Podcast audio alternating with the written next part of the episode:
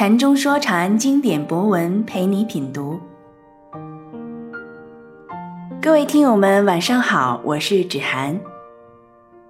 上周节目播出后，有位名叫莫的朋友留言这样说道：“五二金融教育的李小军老师常在节目中说，不要盲目崇拜老师和迷信老师，关键是理解其逻辑，以形成自己的观点。”这正是在践行“人能弘道，非道弘人”的正解。一直以来，五二没有以道弘人，正言正行五辈得以见闻学行五辈之幸。感恩五二，感谢芷涵。其实李小军老师也经常说，如果大家觉得学习到东西了，也不用感谢谁。感谢你自己就好，因为只有自己真正认识到了，才能带来真正的改变。今天我们来继续品读《论语详解》，给所有曲解孔子的人。十一，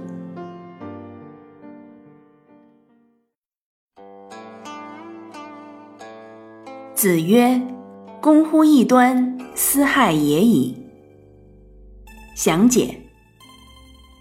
理解这句话的关键在“公”和“异端”，有把“公”当成专制的，更有甚者把“异端”解释成不走中道的，这些都是胡解。之所以这样，主要是对《论语》没有一个整体的把握，割裂去解释，真是私害也已。朱熹，宋朝大儒。他在《论语集注》里把公当成专制，但公的古字生公，从扑。今文扑，手持器械打击，相应，公的本意是攻打，而公的专制等意思是相当后期才出现的，是从攻打引申为加工，再引申为研究才出现的。而且，公一般也不解释为专制，也就是研究而已，而不是专门研究。而研究异端，甚至是专门研究异端，又有什么问题？所谓一事不明，儒者之耻。异端不研究，怎么知道是异端？连异端都不知道，怎么正之同之？所以。这种解释是不对的。攻就是本意，攻击、攻打的意思。异端，有人解释成不走中道、钻牛角尖、标新立异之类的。这种解释确实够不走中道、钻牛角尖、标新立异了。如果说端是头、边等意思，那异与端。那不正好是中？这一点上，朱熹是对的。他解释的异端，就是通常所理解的异端，就是别为异端，非圣人之道的意思。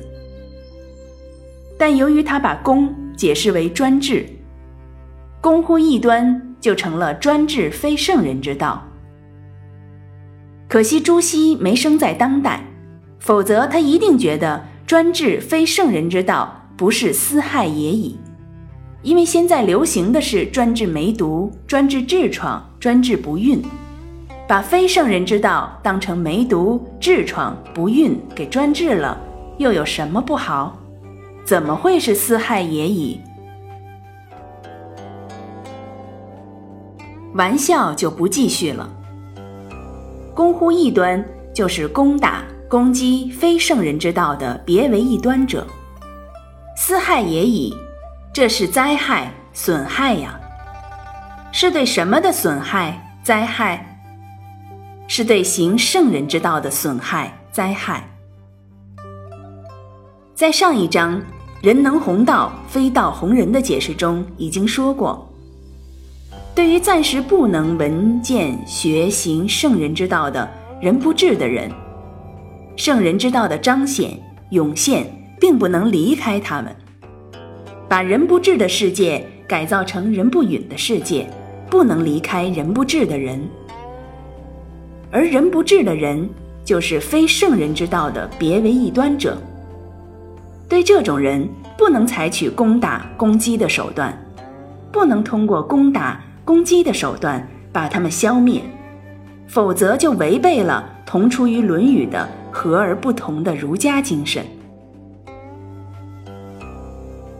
对于行圣人之道的君子，异端只不过是别为异端、行非圣人之道的不智者。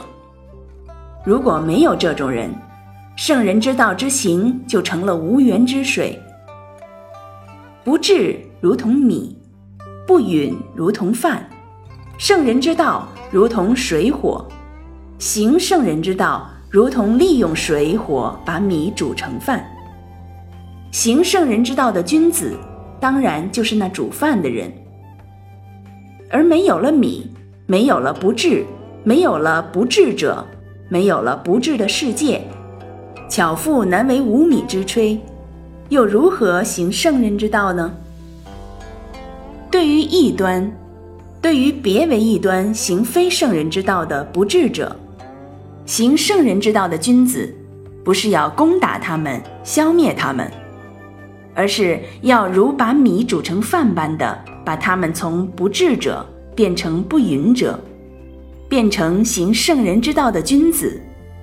把不智的世界变成不允的世界，只有这样，才算是真行圣人之道。